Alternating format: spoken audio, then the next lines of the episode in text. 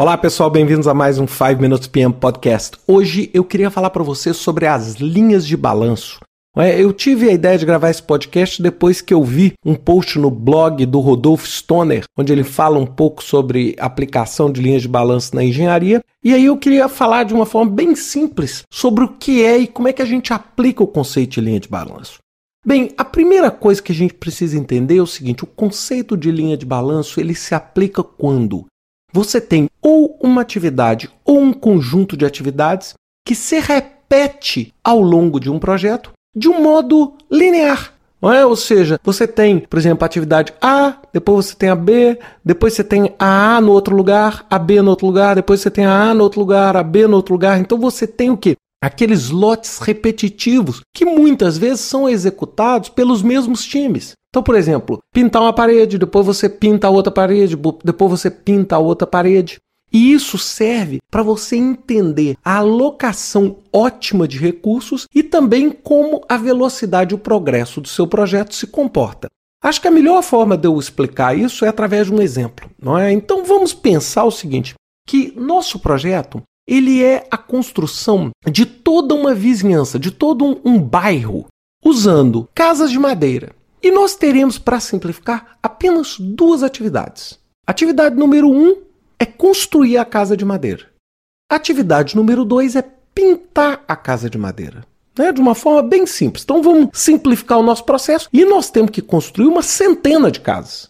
Então nós temos que construir a casa 1, um, pintar a casa 1, um, construir a 2, pintar a 2, construir a 3, pintar a 3. E nós temos duas equipes para isso. Uma equipe de carpinteiros que é especializada em construir as casas e uma equipe de pintores que é especializada em pintar as casas. Obviamente, eu só posso pintar a casa se ela já for construída, então existe essa dependência. Ao pensar nisso, nós já podemos ver duas coisas. Observe que nós temos uma sequência linear que se relaciona e um processo repetitivo. É o mesmo projeto, é a mesma casa sendo repetidas várias vezes, não é? Daqui a mais na frente eu vou dar um exemplo não de engenharia. Bem, e vamos pensar que, baseado em informações históricas, baseados em pilotos que eu já fiz, é para que eu construa a casa, eu avaliei a produtividade e a cada semana eu consigo construir três casas. Já a pintura eu sou mais rápido. Eu consigo pintar quatro casas por semana.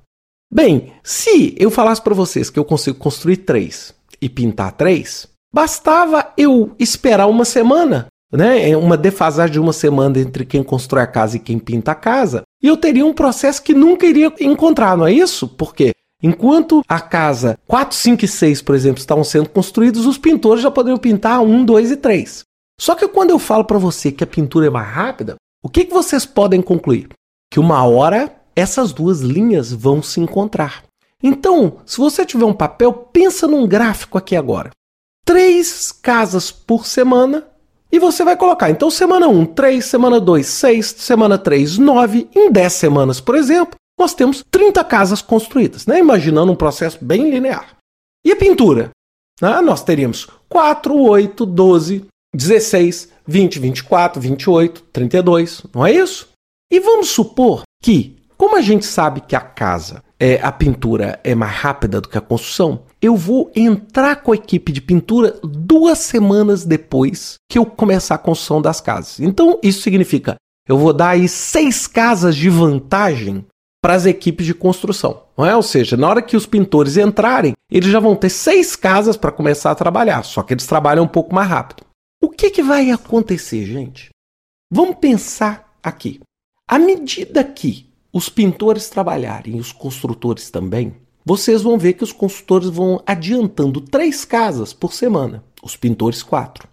Então, se você traçar essas duas retas, mesmo a segunda reta começando na segunda semana, a reta dos pintores, você vai observar que na semana 9 acontece uma coisa bastante interessante. Porque vamos lá, 9 para quem começou no início, que são os construtores, 9 vezes 3, 27. Então, na semana 9, eu tenho 27 casas construídas. No entanto, mesmo começando com duas semanas antes, sete semanas de pintor, 7 vezes 4, 28. O que, que vai acontecer na semana 9? A minha equipe de pintura vai ficar ociosa, porque não tem mais casa para eles pintarem. Por quê? Porque o meu problema e a minha criticidade está o quê? Está exatamente na construção da casa. Então, a partir daquela semana, aquelas duas semanas de vantagem simplesmente deixaram de existir, porque a produtividade dos pintores é maior.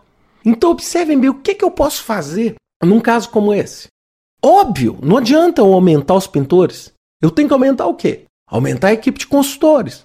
Ou diminuir a minha equipe de pintores. Para quê?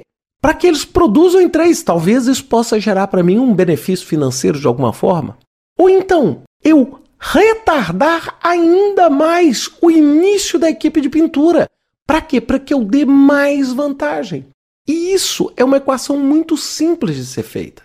Na semana que vem, eu quero explicar para vocês um pouquinho com um segundo exemplo, clareando um pouquinho mais esse conceito de linha de balanço. Hoje nós vamos falar no processo de eleição. Como é que a gente conta voto e como é que a gente pode se beneficiar do conceito matemático das linhas de balanço, que é muito simples e muito aplicável. Até a semana que vem com a segunda parte desse podcast. Até lá, pessoal.